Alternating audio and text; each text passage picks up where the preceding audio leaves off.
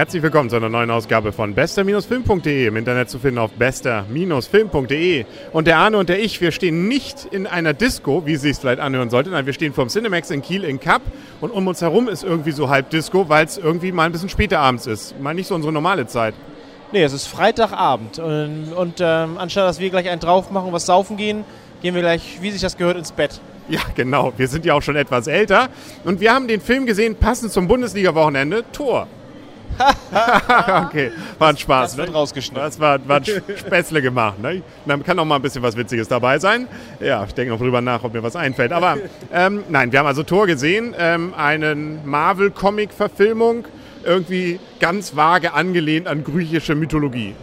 An griechische Mythologie. Das ist richtig. Oder nordische, nehmen wir die nordische. Er war nicht mit mir auf einer Schule. Ja, ich andere Fächer Abi gemacht, ja.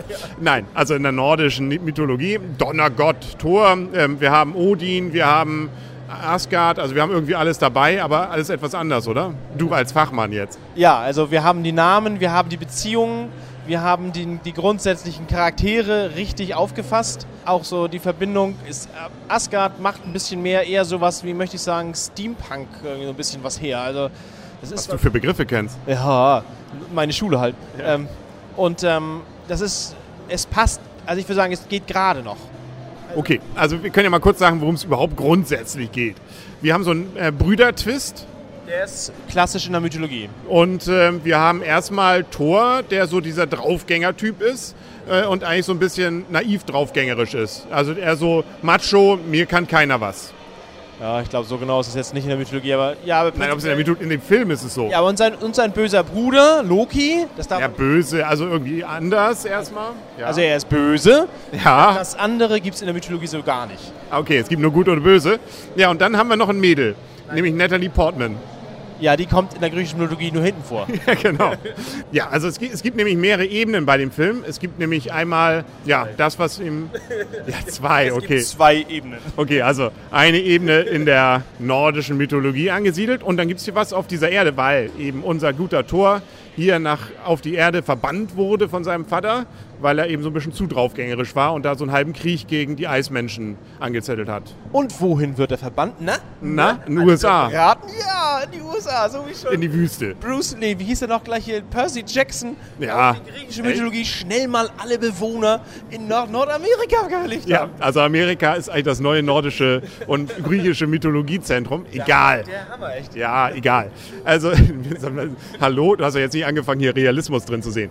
Aber sobald er eigentlich auf die Erde kommt, wird's witzig. Also und vor allem wird's dann auch, äh, finde ich, auch richtig ein guter Film. Also an den Stellen, Natalie Portman spielt ja mit und ähnliche und äh, das ist nett. Also richtig nett. Wir haben auch zum Beispiel den Agent wieder, so einen kleinen Cliff, oder wie nennt man das, Crossover, nämlich zu Iron Man. Der Agent, der da ist, kommt hier nämlich auch vor, spielt die gleiche Rolle, beklagt sich auch irgendwo an einer Stelle mal, ob das Stark da vielleicht verursacht hätte. Ja. Stark Enterprises. Und spielt auch in der gleichen Organisation mit, die in, äh, der bei Iron Man mitmacht. Der Also das sind wirklich witzige Gags. Ja, und äh, sonst ist der Film, also ist, er ist nicht lächerlich, aber der, der, diese Filmteile auf der Erde sind halt echt, äh, möchte man sagen, so ein, ein Cl- Clash of Cultures. Das ist auch ganz witzig gemacht und das ist auch trotzdem, ja, es, es wirkt noch es, glaubhaft, möchte ich mal sagen. Der Rest, wie gesagt, hängt, hängt so gerade noch. Ja, ja. Und, ähm, aber es ist viel Action. Also da kann man auch nichts anderes sagen. Äh, Special Effects sind nett gemacht. Auch diese Eismenschen. Ja, aber wie gesagt, einige Sachen, wie gesagt, Asgard ist ein bisschen, finde ich, ein bisschen, diese, die Regenbogenbrücke und so, das ist ein bisschen, aber gut. Nein, es ist trotzdem noch, Der Wächter ist auch cool. ja, der ist ganz cool, das stimmt.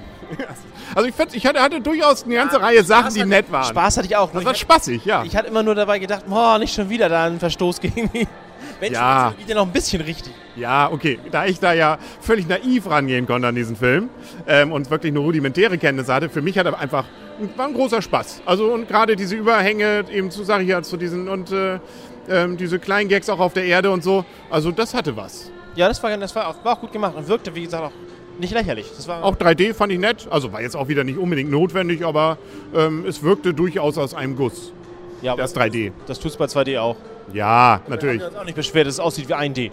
Nein, natürlich. Ein D wird dann, ist auch ein Hörspiel, glaube ich. Mag sein, aber Ja, genau. Und farbig war es auch. Ja, okay. Und es gibt noch einen Cliffhanger ganz am Ende. Es lohnt sich bei dem Film, je nachdem, wie man es sehen will, ganz bis zum Ende, bis, bis zum Ende des Abspanns noch zu bleiben. oder vorzuspulen. Ja, je nachdem, wenn man nachher die DVD hat oder Blu-ray, natürlich. nämlich, und dann hat man nämlich noch ähm, ähm, einen Stargast, den wir hier nicht erwähnen wollen. Und ähm, da, ich weiß nicht, ob das schon auf den zweiten Teil, ich glaube, es ist nochmal ein Crossover. Ich habe nicht alles erkannt. Samuel Jackson mit Augenklappe. Ja, also ich, ich, hätte auch, ich hatte gehofft oder gedacht, es könnte vielleicht ein zweiter Teil sein, würde aber wahrscheinlich keinen Sinn machen, sondern wahrscheinlich ist es, wie du sagst, wahrscheinlich ein Crossover zu einem weiteren Teil, ja. Ja, wie auch immer. Es steht ja auch hinten dran, Thor will return. Das erinnert mich so ein bisschen an Bond. Äh, the, äh, I'll be back. I'll be back, ja gut. Nee, bei Bond stand früher auch immer hinter diesem Film, ich glaube, steht auch heute noch, Bond will return in. Und wenn sie schon einen Titel hatten für den nächsten Teil, äh, am Anfang hatten sie das ja, weil sie ja die Bücher verfilmt haben, dann äh, stand der da auch schon. Ja. Nicht so lange im Kino geblieben. Äh, nee. Nein, ja, siehst du, hast wieder was gemerkt. Wir kommen mal langsam zur Endwertung, denke ich mal, bevor die Musik noch lauter wird. Und ähm, ich sagte ja, ich fühlte mich gut unterhalten. Ähm, das ist so ein richtig schöner Popcorn-Film. Viel gelacht, ich fand es actionreich, ich war es spannend ähm, und ähm, habe mich nicht gelangweilt. Höchstens einzige Kritik, dass ich äh, tatsächlich so an einigen Stellen sagte, ah, man ahnt schon, das endet jetzt böse dieses oder das endet so. Also an einigen Stellen fand ich, war es jetzt, naja, dann doch sehr vorhersehbar wieder. Aber so gesehen würde ich durchaus solide acht Punkte dem Film geben. Ich bleibe ein bisschen niedriger und sage 7. Warum?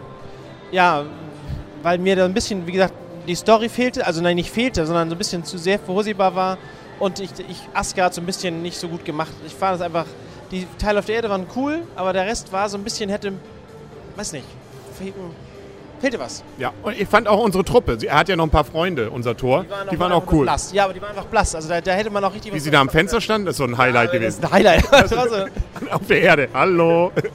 Also, ja, die Erde. Also ich diese ganzen Erde, den nächsten Teil bitte nur noch auf der Erde. Der war cool. ja, aber es lebt halt von dem anderen eigentlich. Ja, okay. Du mit deiner Mythologie wieder. Entschuldigung. Ja, tut mir leid.